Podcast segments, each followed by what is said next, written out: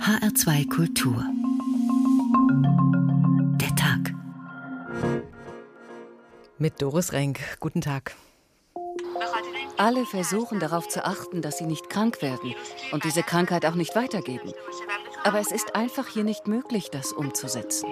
Sie zeichneten Linien auf, damit wir ein bis zwei Meter Abstand halten. Aber wir können uns nicht daran halten, denn 500 Personen haben nur eine Stunde Zeit zum Essen. Sammelunterkünfte sind ein strukturelles Problem, wenn eine Pandemiesituation entsteht. Dort sind eine große Zahl von Menschen auf engem Raum äh, zusammen. Es ist kaum möglich, Abstand voneinander zu halten, so wie das eigentlich erforderlich wäre. Normalerweise gebe ich meiner Tochter nur Medikamente, wenn sie die Grippe hat. Jetzt gebe ich ihr jeden Tag welche. Hinzu kommt, dass uns immer mal wieder Einzelpersonen berichten, dass sie selbst, wenn sie ihre eigenen Zimmer zum Beispiel reinigen möchten, dass dafür auch keine Utensilien zur Verfügung stehen. Es gibt nicht ausreichend Seife oder Desinfektionsmittel. Beobachten wir, dass es auch stellenweise einfach an diesen alltäglichen Dingen bereits scheitert. Das ist der ideale Kontext zur Übertragung des Virus. Also die Corona-Pandemie führt uns gerade vor Augen, wie gesundheitsgefährdend es ist, Menschen für längere Zeiträume in Massenunterkünften unterzubringen.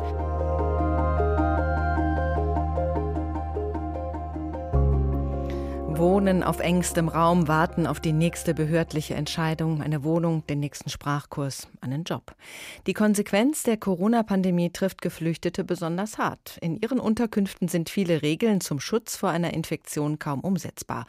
Und wenn sich dort Menschen infizieren, dann werden mit Zäunen die Lager abgeriegelt, werden von Sicherheitsleuten bewacht. Auch nach mehr als sieben Monaten Pandemie fehlt der Politik da ein Plan zum besseren Schutz von Geflüchteten. Laut Bundesamt für Migration und Flüchtlinge sind rund 100.000 Menschen trotz Corona nach Deutschland gekommen. Für viele sind die wichtigen Sprach- und Integrationskurse ausgefallen. Zur Debatte stehen aktuell auch die mutmaßlichen Menschenrechtsverletzungen an den EU-Außengrenzen. Und weil die Mittelmeerroute immer riskanter wird, versuchen mehr und mehr Migranten die Flucht nun über den Atlantik und landen dann auf den Kanarischen Inseln, die auch schon überlastet sind. Das erinnert uns an die Lage auf Lesbos, wo in diesem Jahr ja das Lager Moria gebrannt hat. Vergessene Hotspots, Corona und Geflüchtete, so haben wir heute getitelt. Derzeit leben etwa 10 Prozent der Geflüchteten in Aufnahmeeinrichtungen, 45 Prozent in Gemeinschaftsunterkünften und weitere 45 Prozent in dezentralen Unterbringungen. In Zahlen ausgedrückt, in Deutschland sind aktuell rund 53.000 Menschen in Aufnahmeeinrichtungen der Länder untergebracht. Wolfgang Hetfleisch hat sich die Situation in Hessen genauer angeschaut. Mit den Stimmen der schwarz-grünen Koalition hat der Hessische Landtag gerade ein neues Landesaufnahmegesetz verabschiedet. Es regelt zum Beispiel, wie Geflüchtete untergebracht werden. Verbindliche Standards sucht man im Gesetz allerdings vergebens. Enttäuschend findet das Timo Scherenberg, der Geschäftsführer des Hessischen Flüchtlingsrats. Denn in vielen Sammelunterkünften würden so unhaltbare Zustände einfach fortgeschrieben, mitten in der Corona-Pandemie. Die Menschen teilen sich Badezimmer, die Menschen teilen sich Küchen mit 30, 40, 50 Leuten. Abstand halten ist unmöglich. Hygieneregeln einzuhalten ist unmöglich. Und dadurch kommt es halt immer wieder zu großen Ausbrüchen in den Unterkünften. In den sechs hessischen Erstaufnahmeeinrichtungen waren zuletzt 43 Menschen infiziert, 25 davon am Standort Neustadt im Kreis Marburg-Biedenkopf. Jetzt gibt es dort Massentests. Infizierte und enge Kontaktpersonen werden in einem Gebäude isoliert. Das lässt vermuten, dass die Lage auch dort schwierig ist, wo die Menschen aus den Erstaufnahmeeinrichtungen später landen, in den Sammelunterkünften der Landkreise und kreisfreien Städte. Wie es dort mit Corona aussieht, ist allerdings unklar. Weder das hessische Sozialministerium noch die kommunalen Spitzenverbände erheben Zahlen. Für Scherenberg passt das ins Bild. Die Landesregierung hat die komplette Verantwortung für die Unterbringung auf die Kommunen abgewälzt, gibt denen halt Geld, verlangt aber gleichzeitig keinerlei Standards oder ähnliches. Jede Kommune ist am Ende nur sich selbst verantwortlich. Das heißt, alle machen, was sie wollen. Dadurch haben wir einen unglaublichen Flickenteppich an Unterbringung. Eines aber haben viele Städte und Kreise gemeinsam. Sie setzen weiter auf große Sammelunterkünfte. Bundesweit sei das ganz anders, sagt Sadet Sönmez. Jenseits der Landesgrenzen begegnet die migrationspolitische Sprecherin der Linken im Landtag immer häufiger dezentralen Lösungen mit kleinen Wohneinheiten. Wir sehen es in anderen Bundesländern, da funktioniert es. Hessen belegt da leider den letzten Platz bundesweit, was dezentrale Unterbringung und Wohnmöglichkeiten angeht. In diesem Jahr sind in Hessen bis zum 31. Oktober gut 7300 Asylanträge gestellt worden. Mehr als zwei Drittel der Menschen, die hier Zahlungen nach dem Asylbewerberleistungsgesetz erhalten, leben in Gemeinschaftsunterkünften. Das sei nicht nur wegen Corona ein Problem, findet Sönmez. Wenn man wirklich dafür Sorge tragen möchte, dass die Menschen sich integrieren und ihren Lebensmittelpunkt hier auch in der Form gestalten können, muss eine Umkehr stattfinden. Dass die Landesregierung und kommunale Akteure dazu bereit sind, ist im Moment nicht ansatzweise zu erkennen. Dabei gibt es ein Vorbild, das sich auch in Hessen bewährt hat, die Betreuung unbegleiteter Minderjähriger. Der 18-jährige Parvis aus Frankfurt hat es erlebt. In einer Wohngruppe für Kinder und Jugendliche, also da waren äh, Kinder aus Afghanistan, aus Syrien, aus Somalia, aus Eritrea. Da waren insgesamt 15 Jugendliche da. Die Kleingruppe hat aus seiner Sicht vor allem einen großen Vorteil. Da habe ich auch schnell äh, deutsche Sprache gelernt. Und das finde ich auch besser, wenn es so eine kleine Gruppe ist. Wenn viele Jugendliche da sind, dann können die Betreuer sich nicht gut kümmern. Parvis ist aus Afghanistan gekommen. Da war er 13. Heute macht er eine Ausbildung als medizinischer Fachangestellter. Ein Weg, der den Bewohnern von Sammelunterkünften oft verwehrt bleibt, sagt Timo Scherenberg vom Flüchtlingsrat. Da sind die Leute mehr oder minder abgeschottet unter sich. Wenn dann da 300, 400 Leute zusammenleben, dann hindert das auch die Leute daran, Deutsch richtig zu lernen oder in der Gesellschaft wirklich anzukommen. Auch Pavis beschreibt das Phänomen. Ich kenne viele Afghanen, die einfach nur mit Afghanen umhängen. Ich finde es besser, wenn die auch mit anderen Leuten aus verschiedenen Nationalitäten reden, um die Sprache zu lernen. Die Gemeinschaftsunterkünfte bieten keine guten Voraussetzungen. Eigentlich sollten sie ja Provisorien sein, doch im Ballungsraum, etwa im Rhein-Main-Gebiet, ist kein Ende in Sicht. Auch wegen der sogenannten Wohnsitzauflage. Wer geduldet oder als Asylbewerber anerkannt wird und Sozialleistungen bezieht, darf nicht sofort wegziehen. So sollten Großstädte vor zu viel Zuzüglern bewahrt werden. In Frankfurt bewirkt die Regelung aber genau das Gegenteil. Weil der Umzug verboten ist und die Mieten in der Stadt unbezahlbar sind, hängen viele mit Bleiberecht dort fest, wo sie lieber heute als morgen verschwinden würden, in der Sammelunterkunft. Nicht jede Regelung führt also zum gewünschten Ergebnis. Über die Probleme der Sammelunterkunft wollen wir nochmal aus gesundheitlicher Sicht sprechen. Professor Oliver Razum ist Epidemiologe und lehrt an der Fakultät für Gesundheitswissenschaften der Universität Bielefeld. Seit mehreren Jahren forscht er dazu, wie Geflüchtete in Deutschland medizinisch versorgt werden. Guten Tag, Professor Razum. Guten Abend, Frau Wenk. Wie sieht es denn mit der medizinischen Versorgung von geflüchteten Menschen aus in Deutschland? Wir haben hier in Deutschland ein Problem, denn der Anspruch auf gesundheitliche Versorgung für Geflüchtete ist in den ersten 18 Monaten des Aufenthaltes eingeschränkt. Das heißt, in dieser Zeit erhalten Geflüchtete lediglich eine Notversorgung das sind Impfungen, ähm, das ist äh, die Behandlung akuter Erkrankungen und die Versorgung äh, bei Schwangerschaft und Geburt. Mhm. Was darüber hinausgeht, muss extra beantragt äh, werden und wird nicht regelmäßig immer bewilligt. Das heißt, was fehlt, wenn ich jetzt eine chronische Erkrankung habe zum Beispiel, dann ist das ein Problem.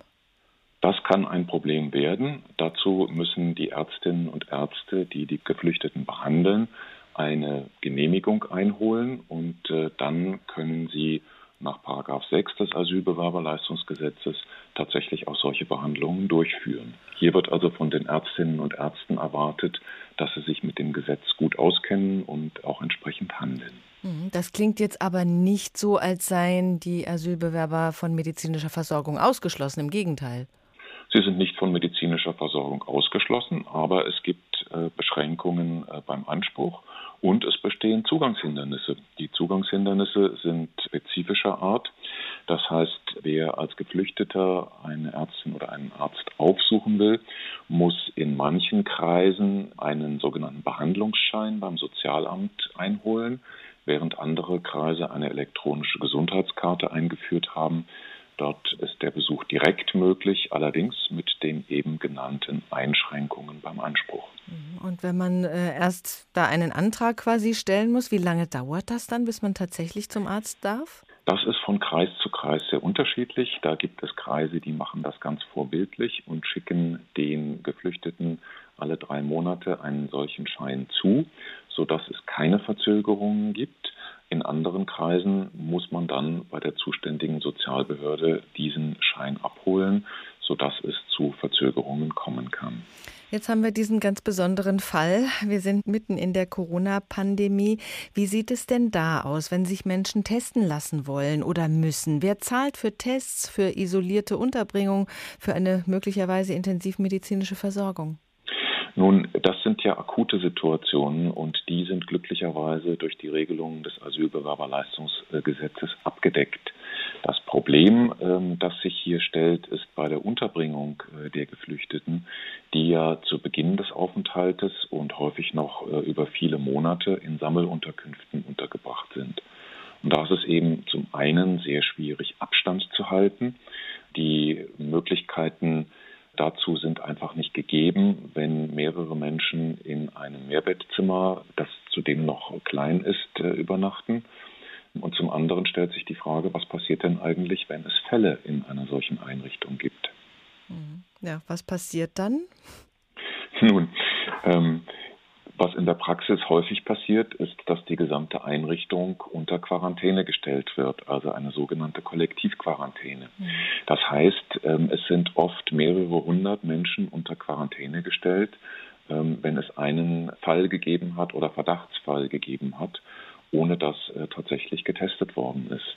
Was man stattdessen tun sollte, ist ähm, die Unterbringung von vornherein so zu organisieren, dass nicht Hunderte von Menschen äh, zusammenleben, sondern das in kleineren Gruppen zu machen und dann, wenn ein Fall auftritt, lediglich die Kontaktpersonen zu isolieren und alle anderen, die dort wohnen, äh, zu testen. Hm. Sie haben das ja im Blick. Welche Rolle spielen denn Sammelunterkünfte für das aktuelle Infektionsgeschehen? Naja, in der Gruppe der Geflüchteten eine ganz große Rolle. Es hat bis Ende August, bis dahin habe ich die Zahlen verfolgt, rund 200 Ausbrüche in Sammelunterkünften gegeben, mit einer durchschnittlichen Zahl von über 20 Fällen pro Ausbruch. Das sind die mit die größten Ausbrüche, die regelmäßig äh, beobachtet worden sind. Viel größer etwa als in anderen Einrichtungen wie Seniorenwohnheimen.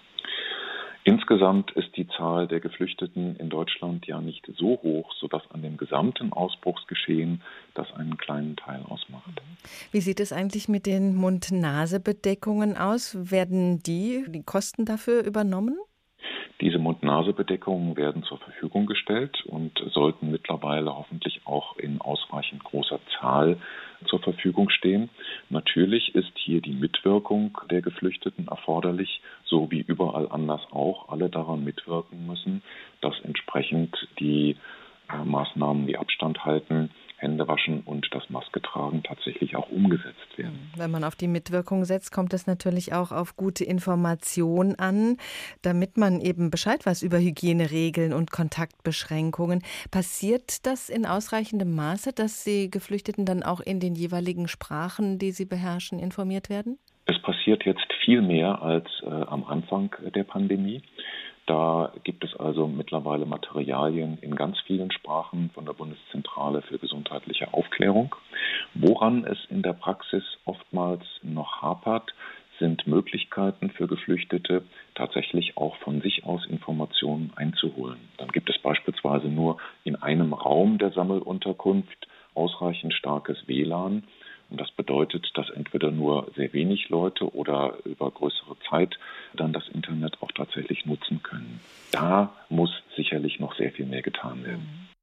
Professor Oliver Razum, Gesundheitswissenschaftler von der Uni Bielefeld, über die Gesundheitsversorgung von Migranten und Flüchtlingen. Da gibt es manche bürokratische Hürde. Und diesem Thema nähern wir uns jetzt mal literarisch mit dem Roman von Jenny Erpenbeck. Gehen, ging, gegangen heißt er. Es ist die Geschichte von zehn schwarzen Männern, die vor dem Rathaus in Berlin protestieren, weil sie in Deutschland arbeiten wollen, um hier ein anständiges Leben führen zu können. Es ist auch die Geschichte des emeritierten Professors Richard, der irgendwann anfängt, sich für diese Menschen einzusetzen. Während der Anwalt in der Akte herumblättert, sich hier und da etwas anstreicht, gelbe, grüne und rosafarbene Klebezettel anbringt, in rasantem Tempo Briefe an verschiedene Behörden in sein Diktiergerät diktiert, warten Richard und Itemba, nebeneinander sitzend, einfach nur ab. Aber eine Duldung zum Beispiel wäre doch auch schon etwas Gutes, oder? fragt Richard, als der Anwalt das Diktiergerät kurz ablegt. Dann könnten die Männer, habe er, Richard, gehört, doch zumindest nach neun Monaten anfangen, sich Arbeit zu suchen, sei es nicht so? Suchen ja, sagt der Anwalt, blättert hier, blättert da. Und? fragt Richard.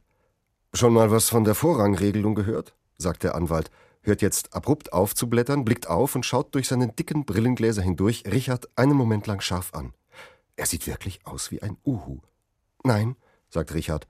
Tja, die Vorrangregelung besagt, dass nur, wenn kein Deutscher und kein Europäer die Stelle haben möchte, dass nur dann zum Beispiel dieser Herr hier, der Uhu schaut in die Akte, Herr Awad überhaupt eine Chance hat. Gut, sagt Richard, aber immerhin. Ja, aber bevor er sich darum bewerben darf, muss auch noch die Ausländerbehörde ihm für diese eine bestimmte Stelle ihre Einwilligung geben. Das wird sie doch in so einem Fall, sagt Richard. Nun ja, sagt der Anwalt. Was heißt das? fragt Richard. Die Ausländerbehörde schickt die Bewerbung zunächst an die Arbeitsagentur mit der Bitte um Prüfung des Vorrangs. Diese Prüfung kann dauern. Warum? Ja, das weiß kein Mensch zu sagen. Trifft die Antwort von der Arbeitsagentur schließlich ein, beginnt die Ausländerbehörde ihrerseits zu prüfen. Alles zusammen kann drei Monate dauern, auch vier Monate. Und selbst wenn die Behörde zustimmt, sagt der Anwalt, muss nach dem ganzen Prozedere die Stelle noch immer verfügbar sein. Da braucht er schon einen sehr geduldigen Arbeitgeber. Verstehe, sagt Richard. Die Vorrangregelung, sie wird später noch mal eine Rolle spielen. Vergessene Hotspots, Corona und Geflüchtete. HR2 Kultur der Tag. Corona macht das Zusammenleben kompliziert. Da, wo wir Nähe suchen, müssen wir jetzt Abstand halten. Die Pandemie hält uns auf Distanz. Das sind keine guten Voraussetzungen, wenn man irgendwo neu anfangen will. Das hat sich Martin Bohne genauer angeschaut. Die Corona-Krise trifft die Menschen in Deutschland mit sehr unterschiedlicher Wucht. Geflüchtete, Menschen, die gerade erst ins Land gekommen sind, trifft es mit besonderer Härte. Darauf wies auch die Bundeskanzlerin auf dem kürzlichen Integrationsgipfel hin. Einwanderern etwa fällt es aufgrund der Einschränkungen, die durch Corona notwendig geworden sind, gewiss nicht so leicht, in unserem Land Fuß zu fassen. Der Corona-bedingte Wirtschaftseinbruch wirkt sich natürlich auch auf Branchen aus, in denen auch viele Menschen mit Einwanderungsgeschichte tätig sind, die nun um ihre Arbeitsplätze fürchten müssen. Die Organisation der Industriestaaten OECD hat diesen Effekt kürzlich in Zahlen gefasst. So seien in Deutschland lebende Ausländer dreimal so stark vom Anstieg der Arbeitslosigkeit betroffen wie gebürtige Deutsche. Somit könnten die großen Fortschritte, die bei der Beschäftigung von Zugewanderten in Deutschland in den letzten Jahren erreicht wurden, zunichte gemacht werden. Bundeskanzlerin Merkel will das nicht so einfach hinnehmen. Es ist natürlich ähm, wichtig, dass wir angesichts der Pandemie noch mehr auf das Thema Integration setzen. Das zeigt sich auch in unserem Bundeshaushalt, glaube ich, dass wir auf all diese Fragen einen besonderen Wert legen. Das fängt mit den Integrationskursen an. Für die neu ins Land kommenden das entscheidende Sprungbrett für eine erfolgreiche Eingliederung. Integrationsstaatsministerin Annette Wiedmann-Mautz muss da erhebliche Corona-bedingte Probleme konstatieren. Wir haben äh, zunächst äh, bei den Integrationskursen, das ist ja sozusagen das Herzstück der Integrationsmaßnahmen, äh, zu Beginn der Corona-Pandemie ja nahezu komplett die Kurse herunterfahren müssen. Die sind dann wieder langsam angefahren. Wir bewegen uns da nach wie vor noch nicht in dem Bereich, wo wir sagen können, können, wir erreichen alle. Das soll besser werden. Dabei setzt die Bundesregierung vor allem auf digitale Angebote. Annette Wiedmann-Mautz kündigte auf dem Integrationsgipfel im Oktober eine regelrechte Digitaloffensive an. Das heißt beim Deutschlernen in den Integrationskursen, aber auch bei der Beratung von Eingewanderten zu allen Fragen zum Leben in Deutschland, damit wir auch hier wirklich jede und jeden erreichen können, auch wenn das Präsenzangebot äh, mal ausfallen muss oder wenn der Weg von zu Hause bis zum nächsten Maßnahmeträger zu weit ist oder wenn Kinderbetreuung im Moment nicht möglich ist. Einen besonderen Schwerpunkt legt die Bundesregierung auf die Berufsqualifizierung der Zugewanderten. und dabei besonders auf die Frauen, zum Beispiel mit einem digitalen Streetworker-Projekt. Unsere Beraterinnen gehen bei Facebook oder Telegram in die Gruppen von Einwanderinnen, beraten die Frauen dort individuell zu allen Fragen rund ums Leben und Arbeiten in Deutschland in der Muttersprache der Frauen und damit adressatengerecht. Wir erreichen damit seit wenigen Wochen schon eine halbe Million Frauen, schaffen bei ihnen Vertrauen, aber vor allen Dingen stellen wir den persönlichen Kontakt zu Jobcentern und Arbeitsagenturen her. Integrationsstaatsministerin Wiedmann-Mautz stellte auf dem Integrationsgipfel auch in Aussicht, dass ausländische Berufs- und Bildungsabschlüsse künftig schneller anerkannt werden. Über die Situation von Asylbewerbern und Migranten wird vergleichsweise viel nachgedacht. Da gibt es auch bürokratische Pfade, auf denen das Verfahren dann läuft. Es gibt aber auch noch andere Menschen, die sich zum Teil völlig legal in Deutschland aufhalten, aber trotzdem große Schwierigkeiten haben, hier Fuß zu fassen. Anusha Dillmann arbeitet mit beim Project Shelter, das schon seit sechs Jahren in Frankfurt dafür kämpft, dass Menschen, die durch alle Raster fallen, weil sie zum Beispiel aus einem anderen EU-Staat nach Deutschland gekommen sind und doch keine Arbeit gefunden gefunden haben, besseren Zugang zu Wohnraum bekommen. Guten Tag, Frau Dillmann. Guten Tag, Frau Renk. Wie erfolgreich sind Sie denn mit dem Project Shelter? Ja, das kommt darauf an, welche Ebene Sie betrachten. Also ich würde sagen, auf Ebene der tatsächlichen Verwirklichung unseres Ziels, also der Schaffung eines selbstverwalteten migrantischen Zentrums in Frankfurt, waren wir bisher nicht sehr erfolgreich, da wir immer noch kein Haus haben, meine ich. Mhm. Auf anderer Ebene allerdings, also wenn man sich die Arbeit unseres Projekts über den Zeitraum ansieht und wie Menschen zusammengewachsen sind oder was Menschen auch auf persönlicher Ebene erreichen konnten durch die Unterstützung des Projektes oder wie Menschen empowered wurden durch die politische Arbeit und so weiter und so fort, würde ich sagen, sind wir sehr erfolgreich. Es gibt uns noch, wir arbeiten und wir arbeiten auch produktiv, meiner Meinung nach. Die Kontaktaufnahme läuft ja erstmal über Telefon und wenn man bei Project Shelter anruft, dann kommt eine Ansage, erst auf Englisch, dann auf Deutsch, dass man seinen Namen und sein Anliegen aufsprechen kann und man wird dann zurückgerufen und wie geht es dann weiter?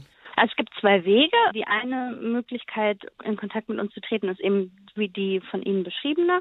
Es gibt aber auch die Möglichkeit, ohne Problem oder ohne persönlichen Redebedarf bei uns mitzuwirken und das findet dann in unserem Plenum statt. Also wir treffen uns wöchentlich, sind ja ein politisches Projekt, das eben zusammen pläniert und das ist auch offen. Also da können Menschen dazukommen, die Lust haben mitzuarbeiten oder mit uns politisch zu kämpfen. Mhm. Wenn jetzt jemand Hilfe braucht, wie gehen Sie konkret vor? Wie sieht Ihre Arbeit dann aus?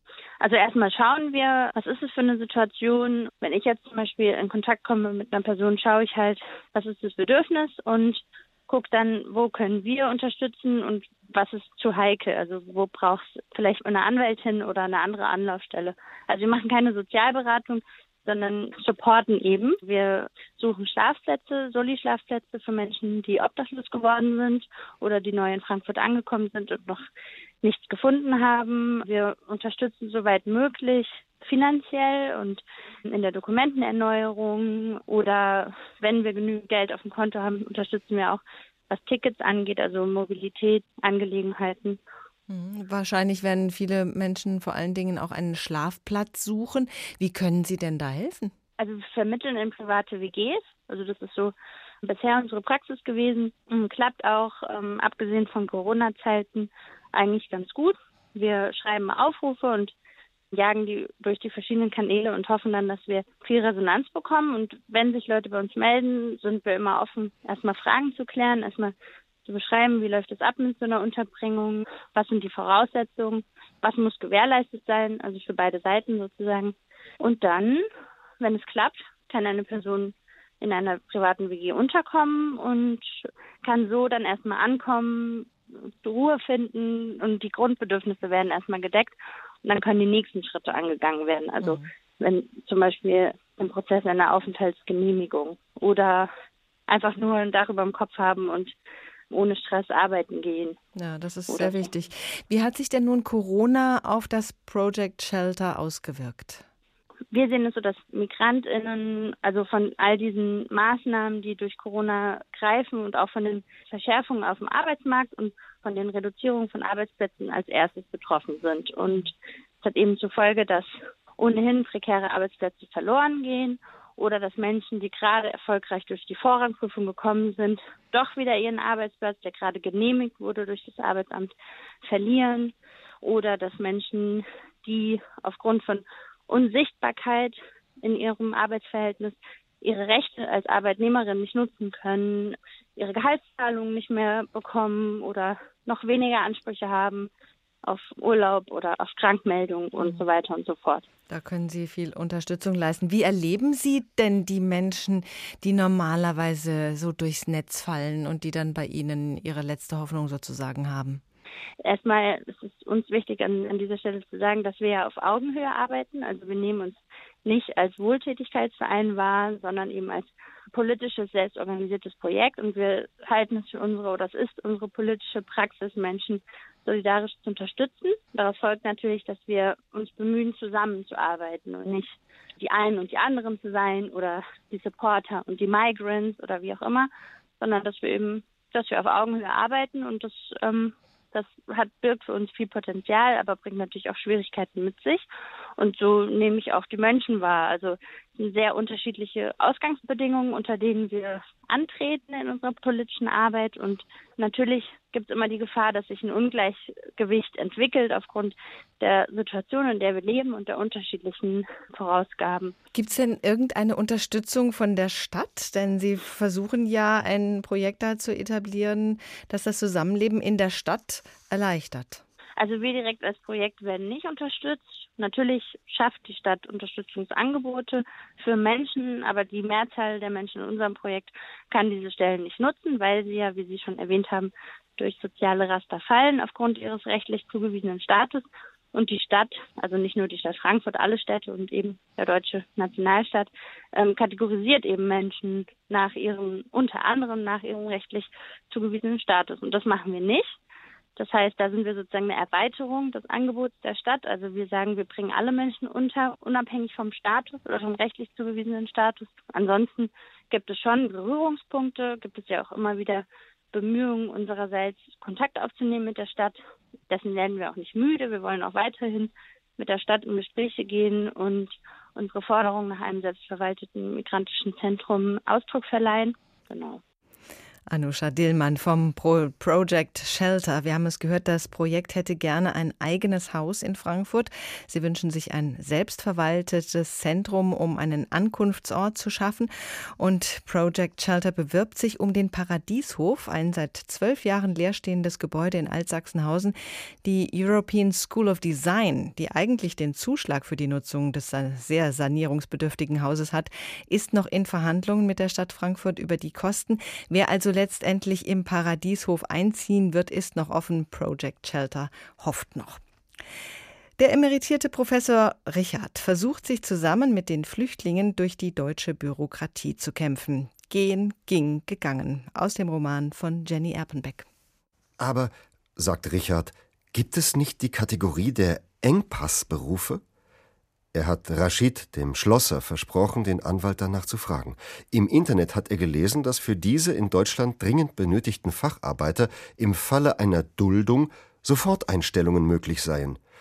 Ja, sagt der Anwalt, aber da wiederum verlangt die Ausländerbehörde, dass derjenige sich zur Feststellung der Identität um einen Pass des Heimatlandes bemüht oder wenigstens um eine Geburtsurkunde. Und? fragt Richard. Es kann sein, er bekommt den Pass. Das ist doch dann gut, oder? fragt Richard. Solange es keinen bilateralen Poker gibt, ja. Was ist denn ein bilateraler Poker? fragt Richard und hört, wie der große Itemba unter dem Tisch an seinen Fingern zieht, dass die Knöchelchen knacken. Manchmal will die Regierung eines solchen Landes eine politische Vergünstigung von Deutschland, ein Handelsabkommen, manchmal auch Waffen. Im Gegenzug verpflichtet sie sich, Leute, die in Deutschland nur geduldet sind, aber einen Pass ihres Heimatlandes besitzen, zurückzunehmen. Also Deutschland ist sozusagen froh, wenn es wenigstens die Facharbeiter auf diese Weise loswerden kann? Verstehe ich das richtig? sagt Richard. So könnte man sagen, sagt der Anwalt. HR2 Kultur der Tag. Im Januar 2020 befanden sich über 650.000 Migrantinnen und Migranten in Libyen.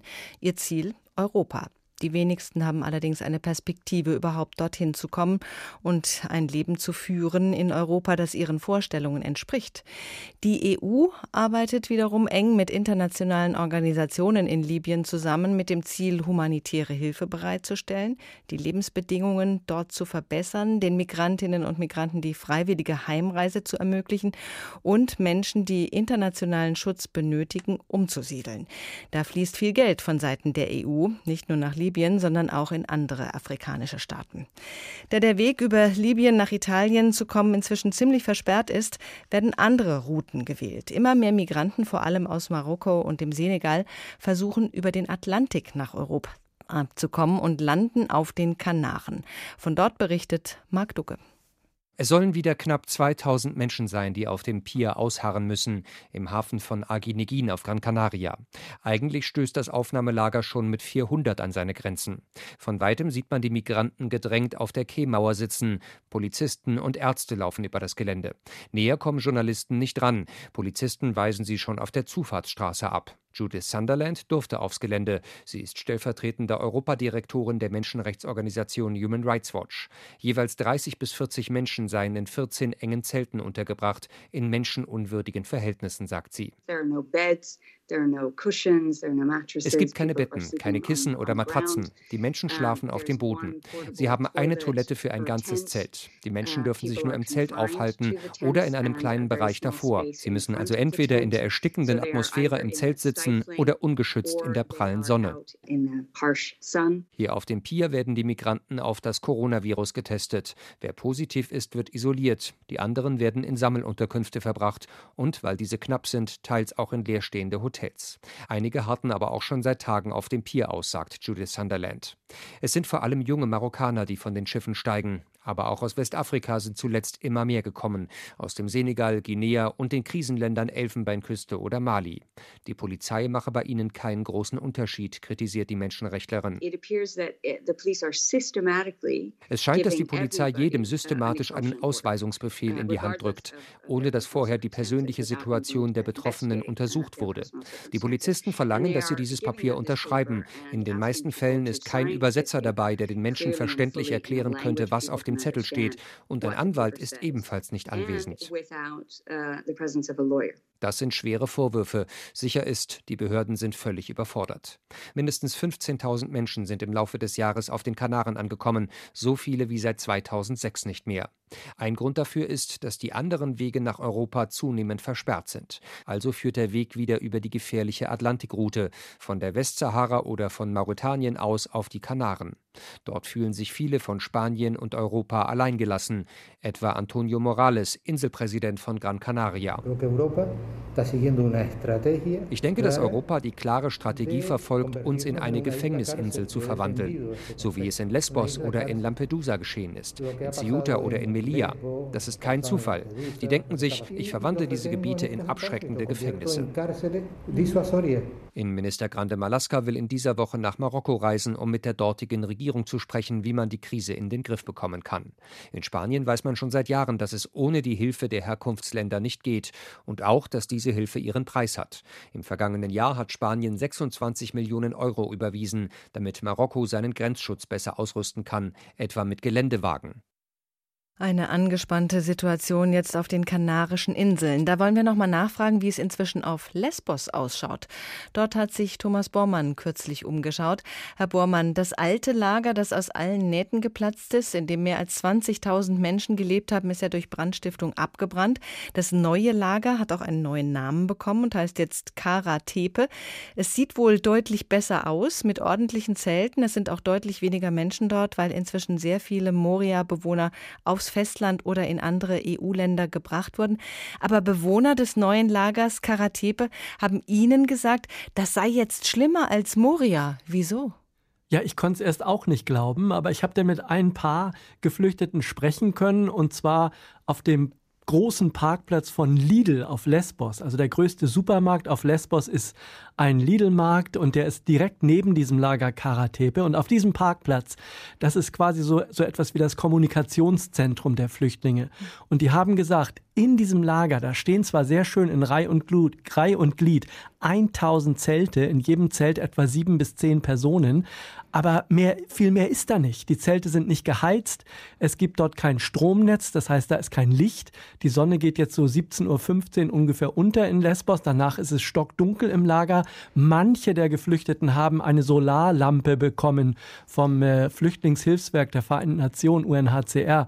Aber nicht alle haben das. Hm. Und äh, natürlich sind viele auch auf ihr Handy angewiesen, um vielleicht mit Verwandten irgendwo zu reden. Und äh, um die Akkus aufzuladen, gibt es äh, Generatoren, die sind tagsüber eingeschaltet und da können die Geflüchteten dann ihre Akkus aufladen. Aber ansonsten kein Strom in diesen Zelten und auch keine Heizung. Der Herbst ist inzwischen da, der Winter steht vor der Tür. Viele haben mir ges gesagt, wir frieren hier, es ist finster und ähm, wir warten nur, dass irgendwann mal unser Asylverfahren zu Ende geht. Also das ist eine sehr bedrückende Stimmung dort und da haben viele gesagt, schlimmer als Moria. Hm, ja, kein Wunder, wenn man im Dunkeln sitzt und friert und irgendwie keine Aussicht hat. Die Regierung sagt nun, sie wolle das Lager winterfest machen. Wie soll das gehen? Das fragen sich auch die Geflüchteten selbst und das fragen sich auch die Hilfsorganisationen, denn man kann ja nicht äh, Heizungen in, in, in Zelte stecken. Und das Lager steht auch direkt an der Küste, ähm, ist also den Herbststürmen voll und ganz ausgesetzt. In den, bei den ersten starken Regenfällen, die es gab, standen auch Dutzende Zelte plötzlich unter Wasser. Und da hat inzwischen die griechische Armee Entwässerungsgräben gebaut mit Baggern, sodass dieses Problem jetzt halbwegs im, in Griff ist. Und winterfest machen, das heißt wohl letztlich, es sollen Holzpaletten in die Böden der Zelte gestellt werden, damit die Menschen auf ihren Matten nicht direkt auf dem nackten Fußboden schlafen, sondern eben, dass da Holzpaletten dazwischen sind, so ein bisschen Luftisolation. Trotzdem ist es nachts auch auf der Insel Lesbos jetzt nur noch so sieben, acht Grad kalt, muss man sagen. Und äh, mit der Holzpalette steigt diese Kälte nicht so direkt in die Körper der Menschen hinein. Hm. Aber es ist natürlich keine Heizung. Ja, und die Zeltwand hält da nicht viel Kälte ab. In Griechenland, in ganz Griechenland gelten ja wegen Corona ähm, aktuell verschärfte Bedingungen. Was heißt das für die Menschen im Lager? Dass sie das Lager nicht mehr verlassen dürfen. Also dieser Parkplatz von Lidl, den ich geschildert habe, der wirklich, wo als ich da war, da waren da mindestens 200, 300 Menschen gleichzeitig und äh, viele gingen dort auch einkaufen, ähm, denn jeder Geflüchtete kriegt im Monat 75 Euro, so eine Art Taschengeld. Und äh, die haben sich dann in diesem Supermarkt vor allem Gemüse gekauft oder auch äh, Nudeln und äh, die dann selbst gekocht, weil sie sagen, das Essen, das einmal am Tag im Lager verteilt wird, das sei äh, also nicht gerade sehr gut. Das ist halt so aufgewärmte Tiefkühlkost. Mhm. Naja, und ähm, das geht jetzt nicht mehr, dass die mal aus dem Lager rausgehen und sich etwas kaufen. Die sind jetzt quasi ähm, bei dieser Ausgangssperre eingesperrt im Lager. Also diese Ausgangssperre gilt in ganz Griechenland, die gilt auch für mich persönlich. Ich darf aber rausgehen, da muss ich äh, vorher bei der bei so einer zentralen Stelle im Staat eine SMS hinschicken, dann bekomme ich innerhalb von Sekunden eine Antwort und dann darf ich so eine halbe Stunde raus und einkaufen. Das dürfen die Lagerbewohner von Karatepe auf der Insel Lesbos nicht. Die sind jetzt also da, die fühlen sich wie im Gefängnis und das wird jetzt mindestens bis Ende dieses Monats dauern. Sie fühlen sich nicht nur so, es ist ja auch ein bisschen wie im Gefängnis. Kommen denn aktuell noch neue Flüchtlinge dazu oder ist das jetzt tatsächlich äh, da auf den Kanaren, wo sich das abspielt?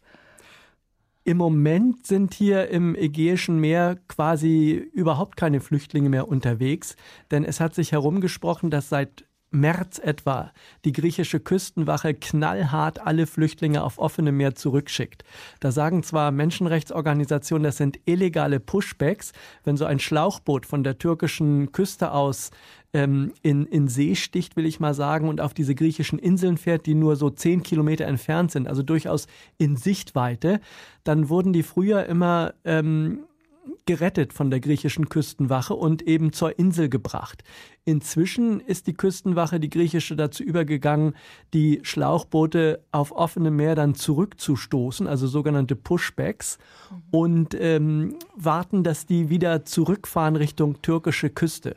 Es gibt auch Meldungen, dass die griechische Küstenwache den Flüchtlingen den Außenbordmotor wegnimmt und sie dann einfach auf offener See treiben lässt und wartet, bis die türkische Küstenwache kommt, um die Leute eben wieder zurückzuholen in die Türkei, wo die Geflüchteten ja vorher alle schon also manche schon jahrelang waren, mhm. aber eben da die Hoffnung verloren haben und jetzt hoffen, eben in Europa ein neues Leben anfangen zu können. Das haben ja schon Hunderttausende gemacht, aber die, die es jetzt versuchen, die werden halt meistens von der griechischen Küstenwache zurückgestoßen. Von den Pushbacks werden wir gleich noch mehr hören. Vielen Dank für diese Info Informationen von Lesbos Thomas Bormann. Wie geht es weiter mit Richard und den Flüchtlingen in Jenny Erpenbecks Roman Gehen, ging, gegangen? Richard merkt, wie er Kopfschmerzen bekommt, die sich von der Stirn über die Schläfen allmählich in seinen Hinterkopf fressen. Aber ein letzter Punkt steht noch auf seiner Liste. Und der Paragraph 23? fragt er. Im Internet habe er gelesen, dass, wenn ein Land, eine Regierung, ein Bürgermeister nur wolle, die europäischen Regelungen ausgesetzt werden dürften und jemand, der um Asyl ansuche, einfach als Mensch akzeptiert werden könne, auch in einem Land, das nach den gesetzlichen Regelungen eigentlich nicht für ihn zuständig sei. Es wundert Richard nicht sonderlich, dass der Anwalt darauf nur ein Wort zur Antwort gibt. Wenn. Verstehe, sagt Richard und hat plötzlich das Gefühl, dass dieser Anwaltsbesuch seine Kräfte übersteigt. Haben Sie denn die Erklärung des Senats nicht gelesen? sagt nun der Anwalt milde zu ihm wie zu einem Kranken, dem man gut zureden muss, damit er die bittere Medizin schluckt. Welche Erklärung denn? Gestern stand es doch in allen Zeitungen, sagt der Anwalt und zitiert auswendig. Aus Gründen der Vollständigkeit ist noch anzumerken, dass die Erteilung einer Aufenthaltserlaubnis gemäß 23 Absatz 1 Aufenthaltsgesetz für die Teilnehmer an der Protestbewegung am Oranienplatz nicht der Wahrung politischer Interessen der Bundesrepublik dient. Nein, das habe ich nicht gelesen, sagt Richard. Der Anwalt legt, als hätte er eine kleine Theatervorstellung gegeben, die Hand auf sein Herz und verbeugt sich. Dann macht er die Flügeltür auf und sagt Sie erlauben, um anzudeuten, dass die Sprechstunde vorbei sei. Als Richard mit Itemba an der Garderobe vorbeigeht, auf deren Hutablage wahrhaftig ein Zylinder liegt, hegt er kaum noch einen Zweifel daran, dass dieser ihn irgendwie an einen Uhu erinnernde Anwalt aus dem vorvorigen Jahrhundert herübergeflattert sein muss ins 21. Dieses neue und trotzdem schon so alte Jahrhundert, mit seinen nicht enden wollenden Strömen von Menschen, die, nachdem sie die Überfahrt über ein wirkliches Meer überlebt haben, nun in Flüssen und Meeren aus Akten ertrinken. Vergessene Hotspots, Corona und Geflüchtete. HR2 Kultur der Tag. Pushback. Drück zurück, so nennt man das, wenn auf dem Meer die Boote der Flüchtlinge zurückgedrängt werden von den Booten der EU-Grenzschutzagentur Frontex. Bei Frontex fällt das Vorgehen offenbar unter Sicherung der Außengrenzen, ist aber illegal. Bis Ende November muss der Frontex-Chef dazu Stellung nehmen vor der EU-Kommission. Alexander Göbel, unser Korrespondent in Brüssel, berichtet. Eigentlich würde EU-Innenkommissarin Ilva Johansson lieber für ihren Asyl- und Migrationspakt werben. Für den Vorschlag aus ihrem Haus, der endlich umfassend regeln soll, wie Europa mit Geflüchteten umgeht. Doch immer wieder muss Johansson die hartnäckigen Negativschlagzeilen über die Grenzschutzagentur Frontex kommentieren, wie zuletzt vor wenigen Tagen bei einer Videokonferenz der EU-Innenminister. Uh, Wir bauen derzeit unser System zum Management des Außengrenzschutzes aus. Frontex ist ein wichtiger Teil dieses Systems. Natürlich muss sich Frontex, müssen sich alle EU-Behörden an europäisches und internationales Recht halten und die Menschenrechte respektieren. Genau das aber hat die Behörde offenbar nicht getan. Vielmehr, das belegen Recherchen unter anderem der ARD und des Magazins Der Spiegel, hat Frontex bei einigen illegalen Rückführungen Geflüchteter im östlichen Mittelmeer mindestens zugesehen, wenn nicht sogar mitgewirkt. Hinreichend überprüfte Filmaufnahmen zeigen, wie Schiffe der griechischen Küstenwache mit hoher Geschwindigkeit an vollbesetzten Schlauchbooten vorbeirasen. Die dabei entstehenden Bugwellen sollen die Geflüchteten in den Booten zur Umkehr zwingen. Die Motoren der Boote werden teilweise zerstört, Menschen gewaltsam zurück in türkische Gewässer gezogen, manche werden sogar auf schwimmende Rettungsinseln gezwungen und ihrem Schicksal überlassen. Unerträglich findet das die zuständige EU-Kommissarin Ilva Johansson. Uh, Wenn es Vorwürfe über angebliche Pushbacks gibt, müssen sie sauber untersucht werden, damit wir wissen, was genau passiert ist. Frontex hat inzwischen reagiert und nach einer Dringlichkeitssitzung angekündigt, sich im Rahmen eines neuen Gremiums mit möglichen Verwicklungen in solche illegalen Grenzschutzpraktiken zu befassen. Die Behörde will sich also selbst untersuchen. EU-Kommissarin Johansson ist damit zufrieden und verweist auf größtmögliche Transparenz. Schließlich habe auch die europäische Ombudsfrau, die Bürgerbeauftragte Emily O'Reilly, Frontex aufgefordert, einen internen Beschwerdemechanismus einzuführen und einen Grundrechtebeauftragten zu bestellen. Erik Marquardt, migrationspolitischer Sprecher der Grünen im Europaparlament, ist dagegen mehr als skeptisch. Eine entkoppelte Agentur, die sich selbst überwacht, hilft da nicht. Wir brauchen eine EU-Kommission, die jetzt alles dafür tut, sich dem Thema zu widmen und klar zu sagen, dass Pushbacks nicht nur nicht funktionieren, sondern uns auch als Parlamentarier, auch der europäischen Gesellschaft klar machen, wie verhindern wir in Zukunft, dass Menschen ihrer Menschenrechte an den Außengrenzen beraubt werden, dass sie gefoltert werden und dass dort so unwürdige Situationen für Europa entstehen. Der grünen Politiker betont, dass es in dieser Debatte weder um Einzelfälle gehe, noch um einzelne Vorwürfe gegen Frontex. Vielmehr sei hinlänglich bekannt, dass die Polizei in EU-Ländern wie Griechenland, aber auch Malta, Italien oder Kroatien mit Geflüchteten allzu häufig brutal und völkerrechtswidrig umgeht. Für den Migrationsexperten Gerald Knaus passt das alles ins Bild. Was an den Außengrenzen geschieht, hat für ihn Methode. Diese Art von Politik, der permanente Rechtsbruch an den Außengrenzen, wird nicht nur von verschiedenen EU-Regierungen, von Mitgliedstaaten mitgetragen, sondern wird von anderen und europäischen Institutionen toleriert. Tatsächlich kommt EU-Kommissarin Ilva Johansson an diesem Thema nicht mehr vorbei. Zum einen stehen die Vorwürfe gegen Frontex weiter im Raum, zum anderen die erdrückenden Beweise gegen Mitgliedstaaten. Erst Ende Oktober hat Johansson den Innenminister Kroatiens in einem Brief aufgefordert, Stellung zu nehmen zu den seit vielen Monaten bekannten Vorwürfen massiver Menschenrechtsverletzungen durch kroatische Sicherheitskräfte an der Grenze zu Bosnien-Herzegowina. Eine Antwort aus Zagreb steht bis heute aus. Die Grenzen sind dichter, die Wege oft noch gefährlicher geworden für Migranten und Flüchtlinge. Darüber spreche ich mit Ramona Lenz von Medica, Medico International. Guten Abend, Frau Lenz. Guten Abend. Lassen Sie uns noch mal auf die Situation an den europäischen Außengrenzen eingehen. Wir haben von Pushbacks auf dem Mittelmeer gehört, von der Überforderung auf den griechischen Inseln. Da wissen wir ja schon lange. Jetzt kommen noch die Kanaren dazu. Was hat sich denn in den letzten Jahren verändert oder vielleicht sogar verbessert? Verbessert? Hm, schwierige Frage. Also, dass sich die Routen verschieben, ist ja ein Prozess, den wir immer wieder beobachten können. Also, sobald man eine Route verschließt, suchen sich die Menschen eine andere Route, mhm. meist eine noch gefährlichere Route. Und das sehen wir eben jetzt auf den Kanaren. Das war ja vor einigen Jahren schon mal eine ganz wichtige Migrationsroute. Die wurde dann mehr oder weniger verschlossen. Und jetzt, wo eben das zentrale Mittelmeer und die Ägäis schwieriger werden zu überqueren, kommen die Leute wieder äh, auf diesem Weg nach Europa. Eine sehr, sehr gefährliche Route übrigens über den Atlantik. Äh, viele Menschen haben da auch jetzt wieder ihr Leben verloren. Hm, und wenn man es übers Meer geschafft hat, dann geht es ja oft erst weiter. Was ist denn mit der Balkanroute, die Alexander Göbel am Ende seines Beitrags erwähnt hat, den Menschenrechtsverletzungen dort? Was hören Sie da? Auch da sitzen die Menschen an den Grenzen fest und kommen nicht weiter, zum Teil auch in elenden Situationen, in, in Lagersituationen. Ähm, es ist da die kroatische, der kroatische Grenzschutz, der dort Pushbacks betreibt. Das sehen wir auch an verschiedenen Landesgrenzen, dass das passiert, nicht nur auf dem Meer, ähm, wo Menschen eben brutal zurückgedrängt werden mit, mit ähm, ja auch körperlicher Gewalt. Man nimmt ihnen die Handys ab, man nimmt ihnen alles ab, was sie haben und setzt sie dann bei Nacht und Nebel irgendwo im Wald aus und sie müssen zurücklaufen. Wie hat denn Corona jetzt die Lage noch verschärft? Verschärft? Ja, Corona ist natürlich überall ein Thema. Das hat zum einen natürlich die konkrete Situation der Menschen verschärft, die in solchen Lagersituationen leben müssen. Wir haben es ja von Unterkünften in Deutschland schon gehört im Verlauf der Sendung.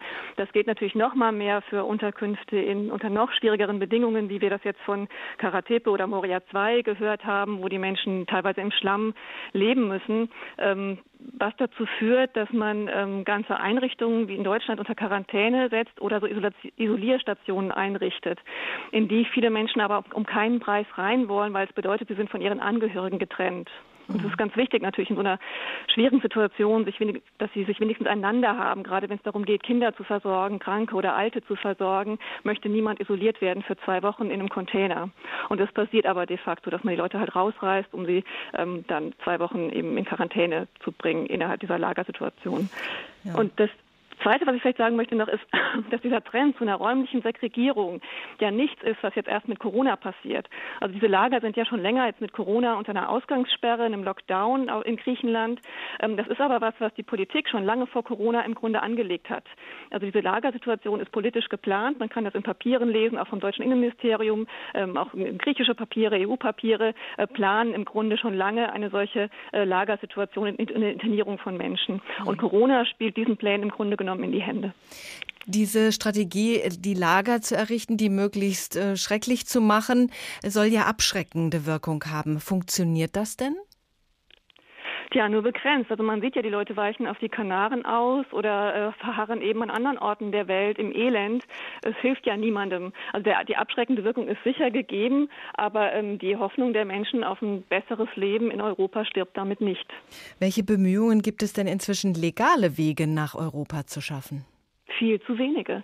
Also das ist ja sowieso ein Versprechen, was die EU seit Jahren verbindet, immer damit, dass sie sagt, wir müssen, Menschenschmuggel bekämpfen, wir müssen äh, irreguläre, sogenannte irreguläre Migration bekämpfen. Im Grunde produziert man ja erst irreguläre Migration mit den ganzen neuen, ähm, auch jetzt mit dem EU-Asylpaket neu eingeführten Verfahren, indem man sagt, die Leute nach ihrer Ankunft kommen sie erstmal in einem extraterritorialen Raum an. Sie sind noch gar nicht in Europa angekommen. Also der Moment, in dem sie überhaupt anerkannt äh, werden können als äh, Rechtssubjekte, das wird immer schwieriger schwieriger. Die Hürden werden immer größer, regulär einzureisen nach Europa. Man mhm. produziert also im Grunde genommen irreguläre Migration.